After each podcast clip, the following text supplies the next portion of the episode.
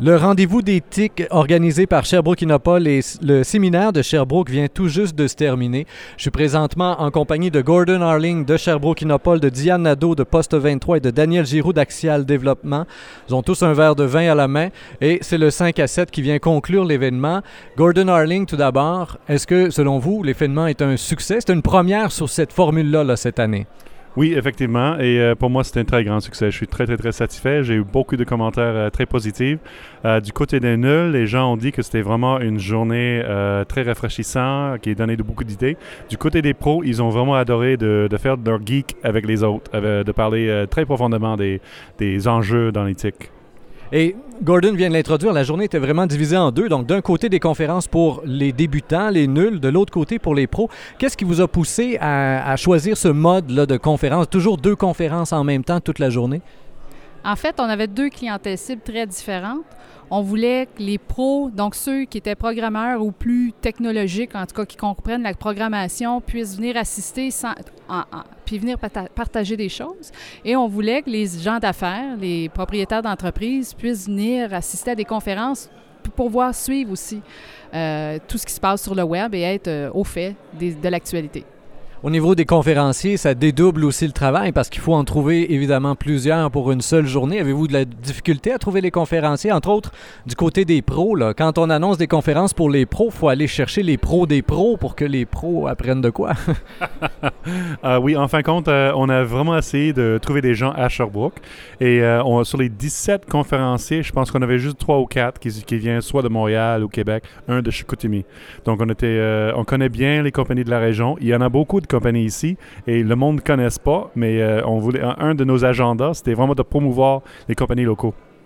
Et euh, dans les conférences des pros, votre plus grande satisfaction, c'est d'avoir vu des gens se lever et sortir parce qu'ils comprenaient rien.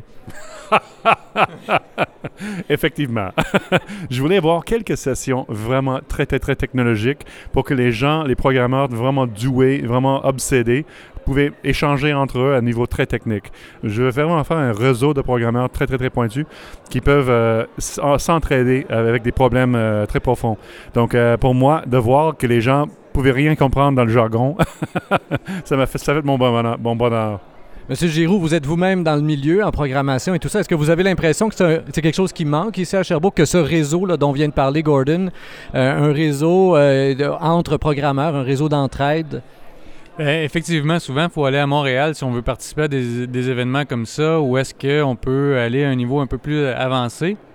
Puis, euh, quand, quand, on revient ici, on a plein de choses à communiquer. Donc là, aujourd'hui, on avait le côté pro pour apprendre des choses. Puis le côté euh, qu'on dit nul, mais en fait, euh, c'était pas, c'était loin d'être nul, où on pouvait partager des choses. Donc, de notre côté, nous, on a pu participer des deux côtés, puis tirer pleinement profit d'une journée comme celle-là. Quand vous analysez la situation en Estrie là, du monde des affaires, parce que c'était ça aussi en même temps, de voir la présence du monde des affaires sur le web, sur les téléphones intelligents et etc. Est-ce qu'on est en retard par rapport à Montréal, Québec, Chicoutimi, euh, Gatineau, ou si on est finalement à peu près dans la masse? Est-ce, que vous avez l'impression que les compagnies prennent leur place sur le web? Bien, je pense que de plus en plus, euh, les compagnies sont là. Moi, personnellement, aujourd'hui, j'animais un panel sur le commerce électronique. J'avais deux entreprises sur le panel qui se classent parmi les meilleures entreprises dans leur secteur d'activité, dont un fleuriste qui, disait qu'il était 19e au, monde sur euh, plusieurs milliers. Donc, euh, ça donne une idée que c'est possible localement d'avoir une présence mondiale finalement. Il y a des chiffres qu'on a entendus toute la journée qui tournent autour de millions. À chaque fois qu'on nous montre une vidéo YouTube, c'est pour nous montrer celui là, comme le Gangnam Style qui a fait 300 millions en quelques jours. Après ça, la petite compagnie de Sherbrooke met une vidéo, obtient 25, 50, 300 clics. Qu'est-ce qu'on fait pour leur dire que ça peut être satisfaisant d'avoir 300 consultations? Mais encore, il faut, produire du contenu qui a de la valeur ajoutée. Il faut, toujours avoir dans la tête que ce qu'on va mettre en ligne va avoir un intérêt où le client va pouvoir en tirer un bénéfice.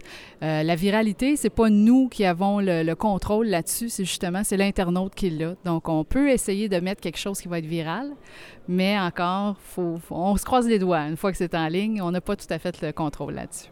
Est-ce qu'il y a un certain niveau de consultation, soit d'un vidéo sur YouTube, parce que plusieurs ont insisté, là, parmi les conférenciers pour les nuls, hein, ils ont invité finalement les différents patrons d'entreprise qui étaient là à s'ouvrir des pages YouTube, à créer euh, des petites vidéos pour expliquer comment est-ce qu'on peinture une armoire ou quelque chose comme ça. Est-ce qu'on a un seuil de rentabilité, entre guillemets, sur ce vidéo-là?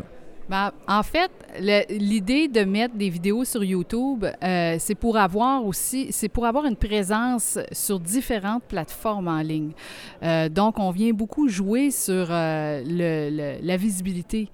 Donc, oui, ça peut attirer du trafic. Il y, a autant, il y a beaucoup de gens qui cherchent sur YouTube, donc on peut être trouvé. Maintenant, à savoir, est-ce qu'il y a un seuil de rentabilité au niveau du clic? Mais tout, est relatif. ça dépend de quelle façon on va en faire la promotion. c'est pas parce qu'on est présent en ligne que c'est nécessairement performant. Oui, vous voulez ajouter quelque chose? Bien, en fait, euh, il y a des vidéos qui peuvent être vues à des, millions de fois, puis les gens, après, ne se souviennent plus de la marque.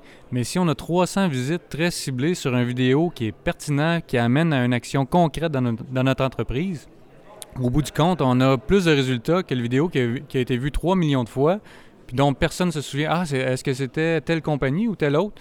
Bien, finalement, euh, c'est ça. Fait faut viser des choses aussi concrètes pour nos entreprises. La plupart ont des budgets limités en marketing puis en marketing web. Donc, euh, si on commence à juste essayer de faire la chose qui va être virale, qui va être vue 300 millions de fois, je suis pas sûr qu'on atteigne l'objectif non plus de l'entreprise qui est d'avoir des retombées économiques concrètes. Gordon Harling, on le disait en ouverture, c'était une première que ce rendez-vous d'éthique tel qu'organisé là aujourd'hui. Est-ce que euh, on est déjà à l'heure de dire ben on se prépare pour l'an prochain et on veut faire quelque chose de plus gros? On avait grosso modo une centaine de personnes aujourd'hui, incluant les conférenciers. Alors, est-ce qu'on peut penser avoir un événement où on va vraiment rejoindre l'Estrie dans son entièreté? Oui, c'est euh, absolument euh, l'idée. On va continuer ça euh, annuellement, probablement pendant la semaine d'éthique internationale. donc, on a déjà des idées pour l'année prochaine. je voulais juste finir mon verre avant d'embarquer sur l'année prochaine.